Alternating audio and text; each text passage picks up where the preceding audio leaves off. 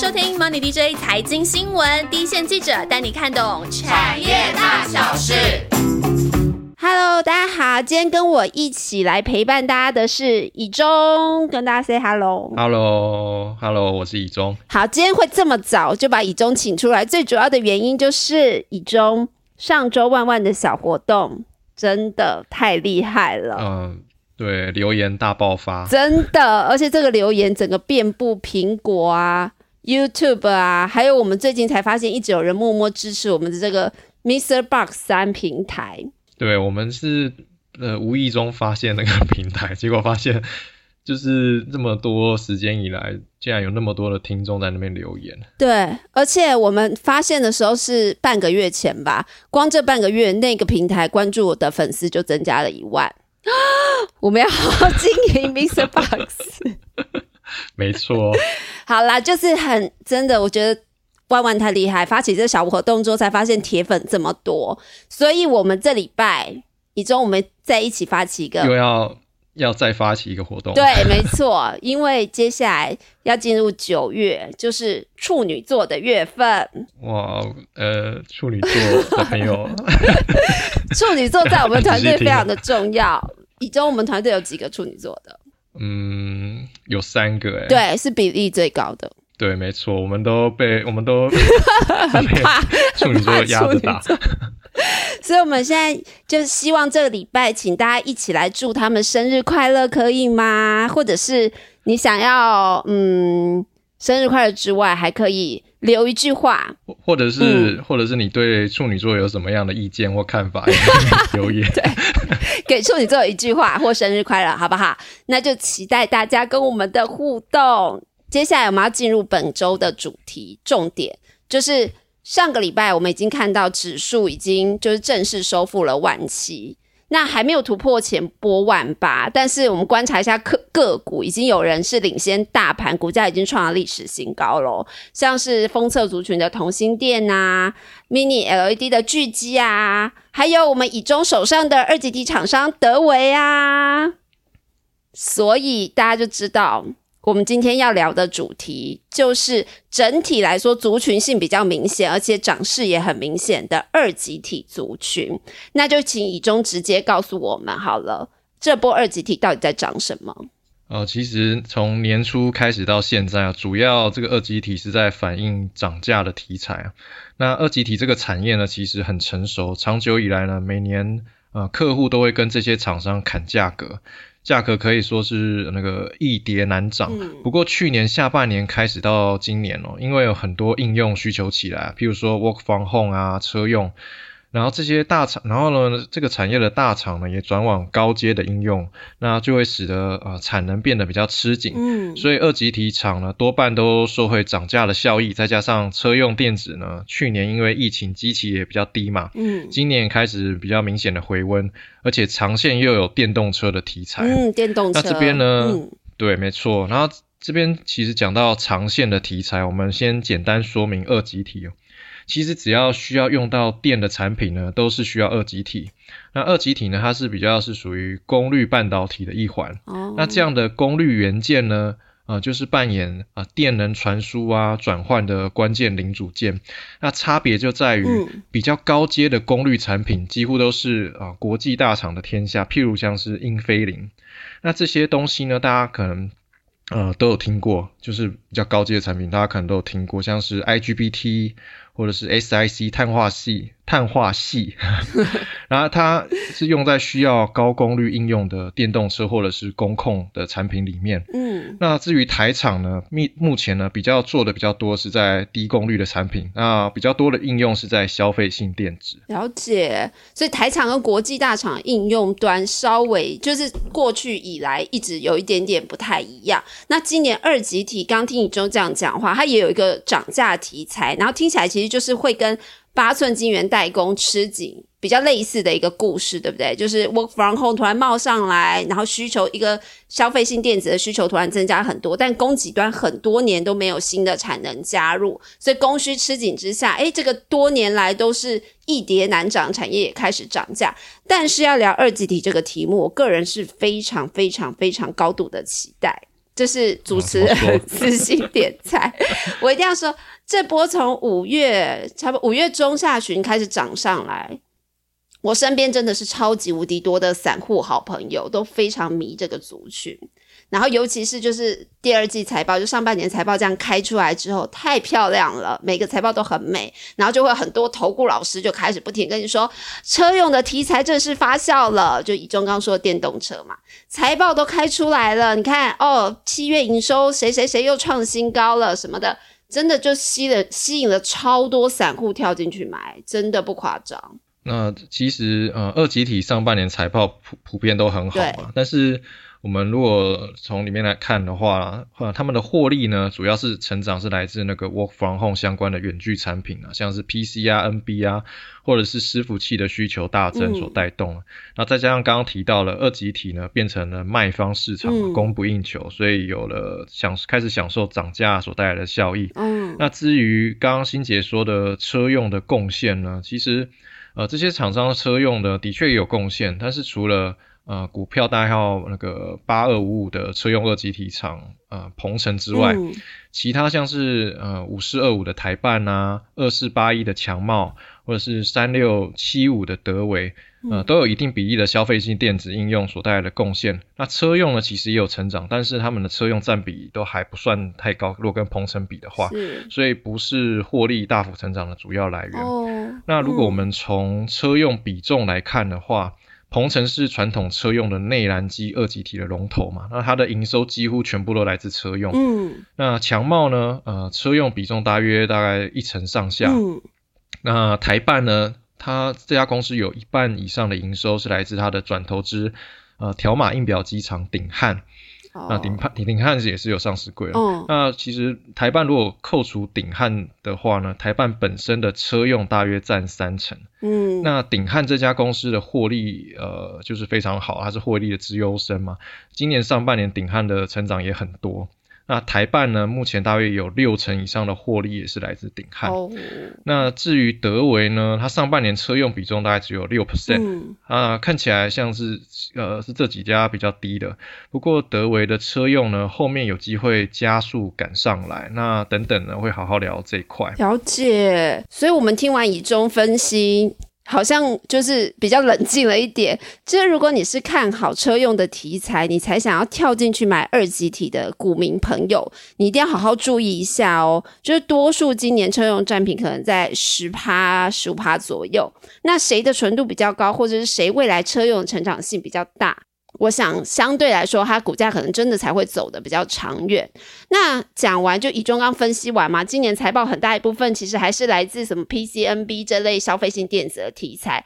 那明年呢？明年在车用这里真的会大爆发吗？然后比较可以期待的厂商是谁呢？好，我们先观察，其实今年以来这个二级体的族群，他们股价的涨幅都至少有一倍以上。对，那涨到现在这个位置呢，大家就要开始留意了，因为今年主要带动财报表现的涨价的题材呢，它会开始慢慢的收敛，或者是不会再不太会再因为这个涨价题材有更多的反应。嗯，因为不可能涨价是无止境的一直涨下去嘛。嗯，那 wolfram 相关的 PCNB 呢，今年基期都已经很高了，所以也不会是明年的观察重点。那这时候要挑出呢，其实是明年获利成长幅度有机会还是很可观，嗯，然后它的车用布局呢也有机会明显发酵的公司，会比较是接下来观察这个族群的重点。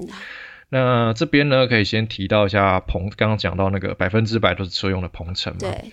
那鹏程呢这家公司其实还蛮有趣的啊，我会说呢这家公司呢很有竞争力，嗯，但是它跟它现在呢就 right now 正在跟时间。啊，赛跑，我们大家都知道呢，人到了一定的年纪之后呢，每年呢骨质就会开始流失嘛，嗯，那流失的速度呢会越来越快，对，那必须要靠一些运动啊、饮食，或者是你去多晒太阳之类的，让那个。呃，骨质不会一直的流失嘛？是是怎样？鹏程很老还是怎么样？因为鹏程啊，刚刚讲的就是它是做传统燃油车的二级体嘛，然后市占率，它它在这这一块的市占率是龙头嘛。那它的市占率已经高到就是已经呃全球市占率超过一半了。哦。那它的往来对象呢，都是汽车的 Tier One 的客户，像是呃那个 Valeo 啊，或者是 Mitsubishi 这些大厂。嗯。嗯。那不过在这样的市占率呢，其实它相对的也是一个双面刃、啊，哦就是传统汽车呢，大家都其实都一定都知道，还就是市占率每年都在被嗯电动车一步一步的侵蚀。，对电动车未来成长性有多大，大家应该都比我清楚，而且之前我们 podcast 都有讲过那对，个就是一个趋车用了嘛势了。对，对，那所以呢，鹏程呢现在就是处于这个估值流失的状态。对那它就是要跟时间来赛跑，它要马就是比较快的跨进电动车这个领域。好，那呃，它要怎么跨进电动车呢？等等，我们会再聊。那我们先说它的基本面可以观察的重点。嗯，好，那我会挑出鹏程的第一个原因呢，是它跟汽车市场的联动性其实很大。嗯，刚刚说嘛，几乎它几乎完全都百分之百联动啊。对，而且五十趴的市占很高哎。对，五十帕置办了，然后营收又是百分之百，几乎的车用。对，那今年呢，呃，汽车的市场呢是从去年疫情谷底开始复苏嘛，嗯那这也是鹏程今年以来营收获利成长的主要原因啊。嗯嗯，不过，其实因为汽车它的供应链呢，还是有受到疫情的影响。对譬如说最近东南亚疫情不是又升温了吗？，对，然后车用呃晶片还是有些短缺。没错，就是还没办法完全满足那些车厂的的需求嘛。，对，所以今年的车市呢，根本就离疫情之前呢还有一段的距离。嗯，所以明年车市的持续回温就会是一个比较可以期待的一个点。对，那另外呢，传统内燃机的二级体呢，也因为就是国际的环保趋势嘛，嗯像是欧盟也明定了一些环保法规，对，那每一个车辆呢都必须要达到减排的标准才能够销售。嗯，所以这个趋势之下呢，二级体也必须要有所升级，所以必、哦必须要改成呃发电效率比较好的高效率二极体，哦或者是超高效率二极体。那这种产品呢，会逐步的替换既有的他们鹏程的呃二极体，那它的单价呢是传统二极体的呃数倍以上。所以鹏程它有它有一些困扰，是它可能逐步的会被电动车市场取代它内燃机的需求量，但是它也有一个好处是在这个取代完全达成之前，它可以先用一些比较 ASP 比较高的产品去弥补它量的流失，对不对？没错，它传统的呃就是它的那个。传呃汽车呃传统汽车市场一直在下滑，嗯可是传统汽车应该因应环环保法规，所以它有一些高单价的 ASP 会会持续的量在提升，放大那这块就是可以减缓它的那个估值的流失。是。那另外呢？那另嗯，嗯，那就是，但是这个就是只是在减缓嘛。对刚刚讲到都只是在减缓。那现在呢，它要从还是要积极的从传统汽车跨到电动车才可以。。对，没错。那呃，然后中间呢，其实啊、但是这个在跨到电动车的中间，其实还有一个油电混合车的阶段。嗯，是。那嗯鹏程也是在这个过渡阶段也有找到一些机会，像是它推出应用在那个呃油电混合车的功率模组，最近也已经开始量产出货，会逐步的放大。所以呢，鹏程明年在呃车市回温的前提之下，这样刚刚讲到这些新产品啊，还是还有机会保持在明年会保持比较呃明显的成长幅度。了解。那除了鹏程，它本来就是一百 percent 的车用题材，那你刚刚有提到三家的车用占比其实都还是蛮低的嘛，十趴、十五趴。那明年谁还会比较有机会表现呢？如果排除掉消费性电子之外，还可以表现在哪里？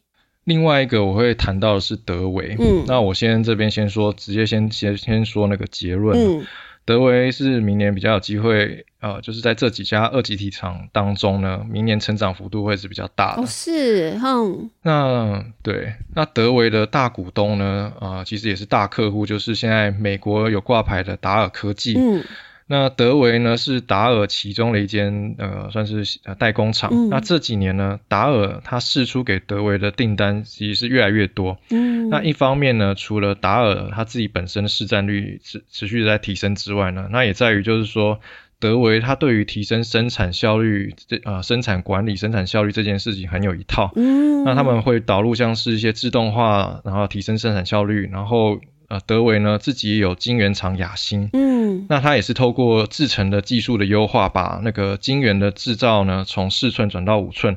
那四寸转到五寸呢，就等于是你增加晶圆的单位面积嘛。嗯，那这样就可以降低成本，因为你一片面一片的晶圆就可以切割更多的生出更多的呃晶片来。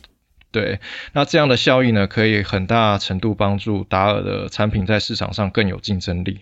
对啦，就是增加如何如何缩减，就是增加那个攻角是台厂的优势。那一直提到这个达尔，我觉得达尔好像是德维的一个 key 哦。那达尔它就是车用为主的功率元件厂吗？那其实达尔呃，它的车用占比大概是一到两成嘛。不过虽然只有一到两成，但是它每年都是蛮大幅度的在成长。嗯，而且达尔它有切入 Tier One 车厂的客户嘛，所以。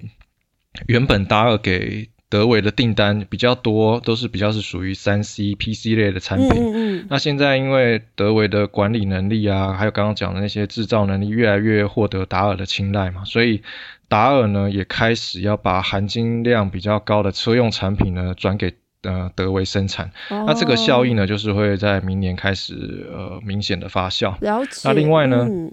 呃，德维它的订单呢，除了很大一部分来自达尔之外呢，嗯，啊，它也其实有自有品牌的产品在拓展市场。那车用呢，其实会需要用到元件，像是那个呃 ESD，那它中文就是叫做静电防护元件，嗯，那就是会用在车用以及网通领域的产品了。那这个产品呢，目前占德维营收不到两 percent。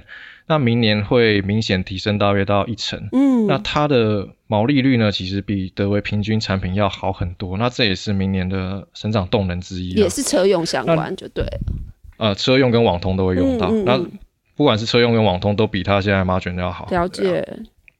那另外呢，之前达尔并购呃那个敦南嘛，哦，以前的挂牌的公司，对对对，然后呃。后来就敦南就下市，然后敦南也是二级体厂，然后它的一个封装厂呢也会卖给呃也已经卖给德维，那那个厂呢主要就是用是在做车用的产品，那这部分呢也会是明年呢在呃。德维这边会比较明显的贡献开始发酵，那等于是呃，德维明年在达尔啊、敦南还有自己开发的那些产品呢，都会开始灌进来，那就会让车用的比重会有非常明显的提升。刚前面如果大家有仔细听的话，我刚刚说它德维上半年车用比重大概是只有六 percent，是最低的。那明年对，那明年呢，这个占比就会有机会提升到十到十五 percent，嗯，那提升的幅度会会还蛮明显。嗯，所以听以中这样分析下来，我们应该都得到一个结论，就是就是车用的比例，重点就是车用的比例要拉多高，是影响明年投资二级体产业的最大关键。而且以中这次也一样不藏私，以中每一次都不藏私，他都会直接点名，他真的觉得相当看好的公司，所以大家被逼急了，对。大家就赶快收到自己的观察名单里面了。不过车用的范围很广啊，以中之前在跟我闲聊的时候，其实还有提到嘛，就是说小的什么雨刷、开关、车窗啊，什么影音系统啊，都要用到二级体，对不对？对，没错。然后厉害的当然就是像鹏程，他是说传统燃油车内燃机里面的二级体，这听起来就比较厉害，因为是比较心脏核心的位置，跟安全比较相关。哦，对，那大家关心的就是说，那电动车里面主要的马达哦，就是叫做电动机，这个它里面以后也会用到类似的高功率元件嘛？不是以后，就是现在就已经有用到类似的高功率元件嘛？那台湾的二级体厂商有没有这样的布局？那台厂呢？其实呃，其实刚刚讲的那几间都想要往高阶的产品去发展。那像是 IGBT 啊，然后 Silicon Carbide 啊，这呃就是那个碳化系，这两个呢也是现在应该是最热的话题了。那这些高功率元件呢，呃。它们的特性啊，其实就是它可以比较承受高电压、大电流这些特性。那它是电动车逆变器里面的那个关键零组件。那简单来说，就是这样的产品就是要能够让电动车啊可以降低它们的能耗。那你降低能耗之后呢？电动车的一直被诟病的那个续航力的问题，才有机会持续的改善嘛。那现在呢，市面上的电动车呢，主要就是导入 IGBT，然后 C 坑卡拜呢，目前只有少数的高阶车款导入。那主要是呢，为什么会是这样呢？就主要是因为 C 坑卡拜是现在啊，大家一直在说的第三代半导体，然后这个材料呢，它的长晶的技术门槛非常非常的高。嗯，所以现在的基板呢。只掌握在少数的一到两家的国际的大厂手中。那你们也知道，只要牵涉到关键技术掌握在少数厂商手中了，那除非他就是这个厂商吃在念佛，要不然一定会是照着市场供需结构走嘛，所以价格一定是很高 昂，会影响到它的产品的应用的普及度嘛。那 C 坑卡拜呢？其实，在几项的表现上会比 IGBT 要来的优异，像是电动车在加速度的表现啊，还有它跑的里程也可以比较远，然后再就是它充电速度也会比较快。不过这样讲也不是说 IGBT 是一个很简单可以做出来的东西。其实 IGBT 呃现在也就是只有少数几家，像是英飞凌啊、安森美啊、三菱。然后富士电机这些传统这些大厂在供应，所以不论是 I 呃 C 跟 Carbide 还是 IGBT，都是啊很难说一下子就可以做出来的产品。是我今天短暂跑过那个 Mosfet 这个这个族群，然后那时候的厂商就也也有一直在提说啊，他们也希望可以开发 IGBT 啊什么什么的，反正也都讲讲很长一段时间，所以那时候我就感受到啊。技术难度真的是非常高，但是像二级体厂商，他们有机会朝这个方向去努力嘛？尤其像第三代半导体，感觉台湾的供应链也是一直不停的有各种话题在出来啊。哦，那再回到台厂，现在其实台厂也是想朝高功率元件去发展嘛。不过就是以车用的 C 跟 Carbide 啊，或者是 IGBT 呢，台厂要离量产哦。就是说要离量产，你说在实验室阶段一定都有，但是要离量产还有一段不小的距离要走了。像是强茂呢，现在也是开发 IGBT 还有 C 跟卡拜，不过他们也很坦白的说，就是说，呃，这些产品呢，一开始他们不会先切车用市场，因为那个时间比较久，而是会先去拓展工控的领域。那嗯，那德维呢，呃，它的 C 跟卡拜。呃，第四季就会开始出货，就今年第四季。我一开始呢，它是供应给美国的客户，然后是用在不是用在充那个电动车里面，是用在那个是用在那个充电桩。那另外呢，IGBT 呢，呃，德威有开始做，不过一开始应用会是在家电产品，也还没有到车用的那那个部分。嗯，车用听起来真的很难耶，大家都会先切其他的领域。鹏程的话呢，我刚刚说它是在跟时间赛跑嘛，因为传统车市场会慢慢的萎缩，嗯，所以它现在必须要更积极发展电动车相关的 IGBT 跟 C 跟 Carbide，嗯，那他们现在的雄心壮志呢，其实是希望复制他们在那个传统车内燃机二极体，他们登上那个霸主的一个模式嘛，嗯，他希望把这个模式呢再复制到电动车上面，嗯，那这个模式呢，其实就是做出品质跟大厂一模一样的产品，然后靠着他们的管理能力啊。降低成本，然后再降低进一步的降低呃价格来抢抢攻市占率。那鹏程现在机会高吗？不过呢，鹏程目前在电动车产品还有一些难关要过啦，就是嗯呃像 IGBT 现在还在认证的阶段，最快呢也要明年下半年才会有一些进展。那 C 跟 Carbide 呢，鹏程它的母集团是中美金嘛，那中美金集团是要发展第三代半导体，那。呃，由旗下的它的环球金负责材料跟基板的开发，那他们就会分应用端啊。如果应用端是 RF 射频的领域的话，它这这部分就会交给红杰克去做。我之前在讲生化架那集，对，就有提到过。那在如果是在 Power 应用这边呢，就会交给鹏程去拓展。不过呢，呃，C 跟 Carbide 的材料开发，就像我前面提到了，它不是那么简单的事情啊。可能在进度上呢，对鹏程来说。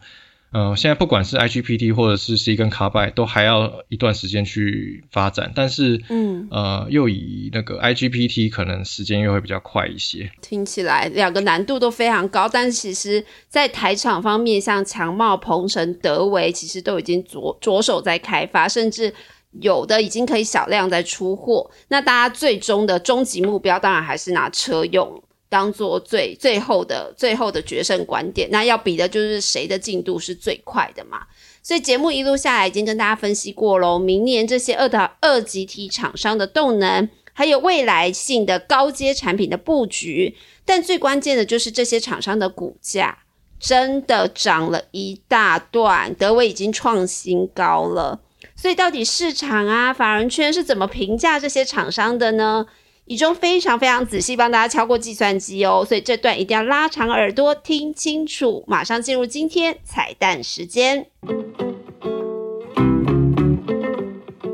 好，大家在看二集体这个族群的时候呢，呃，看到它的股价涨得那么凶，未来不知道还有没有空间，或者是说这些厂商呢一直在发展车用，会不会让他们的评价被调升呢？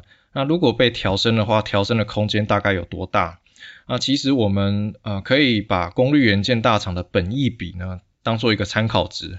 那这些大厂呢，像是英飞凌啊、安森美，呃，用他们最近世纪的 EPS 来看呢，他们的本益比现在大概是三十五倍，那其实还蛮高的。那还有一家就是易发半导体，那大约也有二十五倍以上。